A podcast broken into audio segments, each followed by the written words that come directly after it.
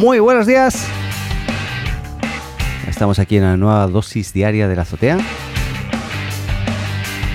Y vamos a partir hoy, es un día de pocas pocas noticias. Pocas noticias. No, no, ha pasado mucho hoy. No, no hay nada así muy interesante. Pero podemos hablar de que PlayStation em, se suma al boicot contra, la, contra Facebook en este caso. Parece ser que a pesar de, las, de los movimientos de Facebook eh, en pro de mejorar y de evitar las noticias relacionadas con, violencia, con odio, con racismo, etcétera. Aparte de, estas medidas, pues resulta que no, que no, que ni, PlayStation, ni Coca-Cola, ni ya se están sumando eh, muchísimas empresas. Eh, eh, en este caso, incluso Microsoft se sumó esta misma semana a esta campaña que se ha llamado el Stop Hate for Profit eh, o con el hashtag Stop Hate for Profit en Estados Unidos. Y em, si bien la publicidad no, aparecerá durante un mes, según dice la propia compañía PlayStation, eh, no se descarta que el boicot se prolongue más tiempo incluso, mientras Facebook no tome medidas todavía más drásticas y adecuadas para enfrentar la situación. Esta campaña, la Stop Hate for Profit, eh, pretende detener el discurso de odio que diariamente se difunde por medio de la plataforma social eh, de, Facebook. Voy a bajar un poquito el volumen, ahí estamos. Eh, así que nada, em, se siguen sumando, Facebook sigue acumulando pérdidas eh, y veremos cómo, cómo va. Pero claro, Facebook acaba de también compartir, o sea, acaba de confirmar que compartió datos ah, de sus usuarios con miles de aplicaciones también por, error. Y es que, mm, claro, los bugs existen, los problemas existen, pero a veces, eh, nada. Parece ser que algo, algo, bueno, Facebook reveló que, al menos 5.000 desarrolladores recibieron información de usuarios que llevaban más de 90 días de inactividad en su cuenta. Eh, y esto va en contra de los lineamientos establecidos en 2018, en donde la capacidad de una app para recibir datos expiraba si el usuario no abría la app en tres meses. O sea, pero bueno, eh, se siguen acumulando. Em, entiendo que, insisto, la empresa es tan grande, tanto, tanto software por medio. Yo entiendo que, y estoy convencido que esto no lo hacen a propósito, pero nada, siguen acumulando problemas y eh, son aprendizajes que, a veces a hostias, pues eh, uno, uno claudica y al final aprende, ¿no? Ya veremos cómo evoluciona. Claramente la, campaña de Stop Hate for Profit y, el que se, filtren más datos de forma equívoca no ayuda demasiado a que la compañía eh, no, levante cabeza, en este caso, sobre todo en, temas relacionados con bolsa y evaluación. Bien, otro tema cambiando y es que Tesla, ayer hablábamos ¿no? que, de Tesla, pero básicamente, y me faltó anotar este, este punto, y es que durante el segundo trimestre, durante Q2, que, decimos al menos aquí en, Chile, eh, durante Q2 superó la expectativa y entregó más de 90.000 coches, más de 90.000 autos durante este segundo trimestre del, 2020, incluso a pesar del cierre de la fábrica en Fremont, eh, el coronavirus y, y, todo lo demás. Claramente por ahí estuvimos también informando ¿no? de la situación de los empleados que, no querían ir, que se les obligaba a ir. Pero finalmente, eh, eso, ha, vendido eh, del modelo 3Y eh, más de 10.000 unidades y del modelo SX más de 80.000 a este nivel. A este nivel. Muy bien por Tesla. la verdad es que el entusiasmo y positivismo de, Elon Musk disparó la acción también durante el día de ayer, porque en realidad de, de ayer o de antes de ayer, pero bueno, hace poquito escribió como un mail a, los empleados diciendo que, la tendencia continuaba al alza y que gracias a los números de venta de entrega de coches han, se han superado expectativas. Así que seguro que íbamos a vender más y eso hizo que aumentara más todavía la valoración bursátil de la compañía. Eh, no hay mucho más, hay más noticias, ¿no? Siempre hay más, pero no hay mucho más. Y bueno, quería hacer una mención especial hoy al HTTP 3 eh, y es que, bueno, eh, nosotros hoy navegamos por internet, eh, internet, navegamos por internet, vamos a cambiar el nombre, eh, con un protocolo conocido. hay muchos protocolos. Protocolos son básicamente formas de comunicarse, ¿no? la estructura de la comunicación de datos en internet. Y está el HTTP, que se basa en el TCP, no sé si les suena el TCP/IP, TCP eh, basado en Internet Protocol, básicamente. Em, también está el TLS, que es el que le agrega la capa de seguridad, el HTTPS dentro de Internet. Pero básicamente eh, el problema aquí, el cuello de botella, está en, el TCP/IP, que a, pesar de que es un protocolo, un sistema de comunicación que es muy seguro, es muy eh, serial y muy lento. Serial es porque la comunicación tiene que fluir de un dato detrás del otro en el orden en el que tienen que salir y en el que tienen que llegar, para que se, hagan una idea. Y eso provoca que eh, la data, si dependiendo, en este caso de los computadores que se estén usando, pues hayan y existan cuellos de botella, que es normal. Además, el TCP, una, otra cosa que tiene, que igual lo hace muy seguro y robusto, ese, protocolo de comunicación para que nos llegue la información a nuestros computadores es que cuando va a establecer una comunicación dice hola, ¿no? Y entonces espera que el otro le responda, ¿qué tal? ¿Cómo estás?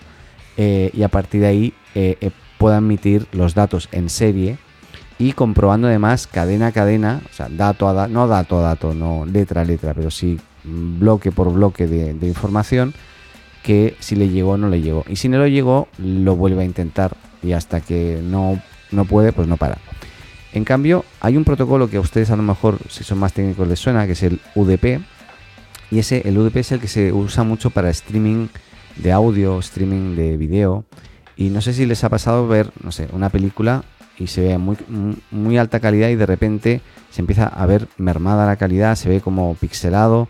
Y eso es porque no toda la información eh, que fluye a través de Internet para que veamos esa película está llegando. ¿Qué significa? Que el UDP eh, que existe hoy para este tipo de transmisión de datos lo que hace es básicamente em, emitir datos. Pero no comprueba si el otro los escucha o no, sino que los emite a saco. Y además los emite no uno detrás del otro, sino en paralelo. Venga, ahí a, bocajarro. Y es el que lo recibe el que tiene que ordenar eso y finalmente eh, visualizarlo. Claro, si le llegan menos datos, menos calidad en algunas cosas. ¿no? Pues bien, esta, esta mezcla de, protocolos y de conceptos, intentando explicar simple también, porque estamos hablando en un podcast, eh, es el que el, trae el HTTP3, que es un protocolo eh, que está impulsando Google principalmente porque eh, es uno de los creadores de, de, un protocolo intermedio que se llama Quick, que es lo nuevo de todo esto, que lo que hace es elimina el, el, TCP/IP o el TCP conocido hasta el momento y lo sustituye por el UDP. De manera que, como hemos dicho, el UDP lo que hace es enviar datos a saco, eh, pero en paralelo, por lo tanto, es mucha más rápida la, información. Además, en el TCP se envía como, como letras y caracteres que son legibles. En UDP se envía también como letras y caracteres, pero no es interpretable desde por un usuario. Entonces, eh, lo que trae a Google aquí, eh, junto con otras compañías, es Quick. Y, el, Quick, que básicamente es el Quick UDP Internet Connector o Connection, eh, lo que permite es que sea el navegador el que espere que le llegue toda esta información a bocajarro del UDP, eliminando el TCP, eh, y ordenarla de forma adecuada para poder recibir y mostrar la, data. Por lo tanto, si hay cosas que no le llegaron, espera un poquito, pero ya le llegó la cantidad, la, mayor cantidad. Hoy con la velocidad de internet que tenemos y la calidad de las conexiones, hay muchos menos fallos que antiguamente, muchos menos problemas, por lo tanto hoy nos podemos permitir el lujo de enviarlo todo a saco y luego que sea el navegador que lo ordene para visualizarlo. Este sería un poquito el resumen de lo que se viene. Y el HTTP3 ya existe, ya está eh, hay un organismo que, es el que de alguna forma está eh, eh, estableciendo los papers y las estructuras y el orden de cómo debería ser esto. y se espera que de aquí fin de año ya salga uno mm, bien definitivo, un borrador Y en definitivo, que a través de este, de este organismo que se llama el IETF, que es el Internet Engineering Task Force, o Grupo de Trabajo de Ingeniería de, Internet, eh, que fue creado en el 86, para que se hagan una idea, pues recién ahora están queriendo incorporar este nuevo protocolo que ya incorporan algunos navegadores como el propio Google Chrome, de manera que si tú tienes un sitio que ya emite de, alguna forma en este, en este HTTP3, eh, no es que sea el sitio, sino es el servidor a través de donde se emite la, data, pues tu, tu, Chrome ya estará preparado para recibir la data. ¿Qué significa todo esto finalmente? Que Internet será más rápido. En vez de ir a una velocidad como vamos ahora, pues iremos a una velocidad, ya les digo yo, eh, al menos un 30, 40% incluso más rápido de lo que de lo que vamos hoy. Y eso realmente va, no, sé si a revolucionar, pero sí va a cambiar bastante el panorama y va a permitir que, eh, que, bueno, que podamos tener mejor internet. Ahora, para eso, como esto es a nivel de navegador, el que, el que tiene que ser compatible con este Quick em, Server, pues, pues claro, si no se meten todos, no, no va a pasar, o va a pasar difícilmente. Pero como muchas otras cosas que ha impulsado Google, eh, como la eliminación o la no interpretación eh, de Flash, por ejemplo, fueron los que dijeron, no, yo no quiero, yo no voy a interpretar más Flash. Aquí si llega algo de Flash, chao, no, no, no voy a interpretarlo.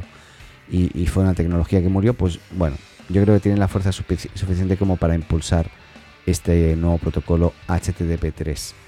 Em, claramente lo que decíamos, hoy está en fase experimental, eh, hay servidores ya preparados para emplear dicho protocolo, pero mm, no lo están usando por defecto ni lo van a hacer de momento. Eh, tampoco hay una fecha exacta, aunque como decía, este eh, hubo un borrador último ahora en junio y eh, este, este, borrador tiene una fecha de caducidad del 21 de diciembre, así que se espera que a fin de año seguramente va a salir uno que ya posiblemente sea el definitivo y a través del cual ya podamos tener más sitios con HTTP3 que seguramente van a, ser compatibles con, con ambos protocolos, el HTTP2 actual que usa TCP, TLS, bla bla bla, y qué más eso. Y el HTTP 3 que trabaja sobre Quick. Quick no es, no es como rápido, termina en C. ¿eh? Por si quieren ver más información.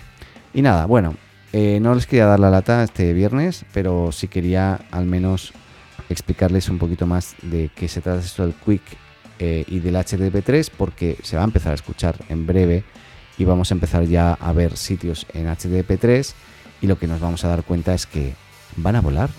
Vas a entrar a un sitio, no te vas a dar cuenta, pero ya vas a volar.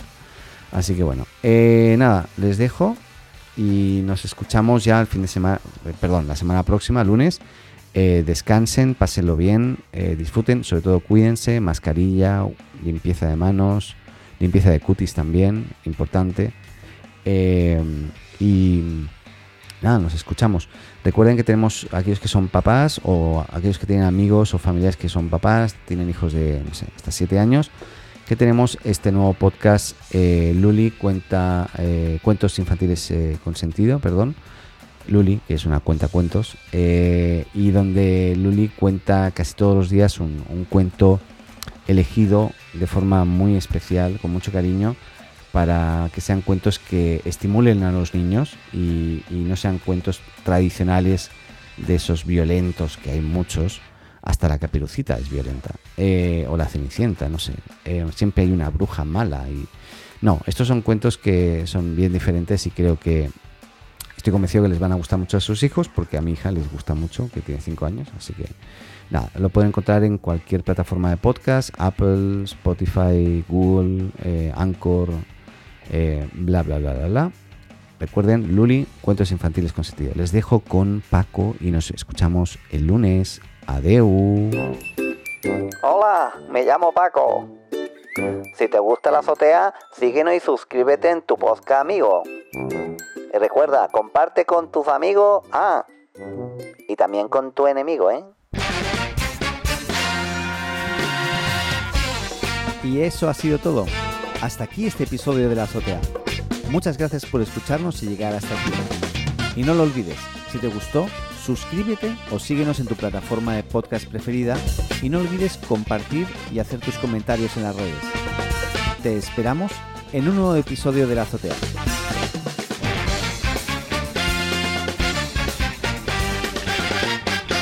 Adeu.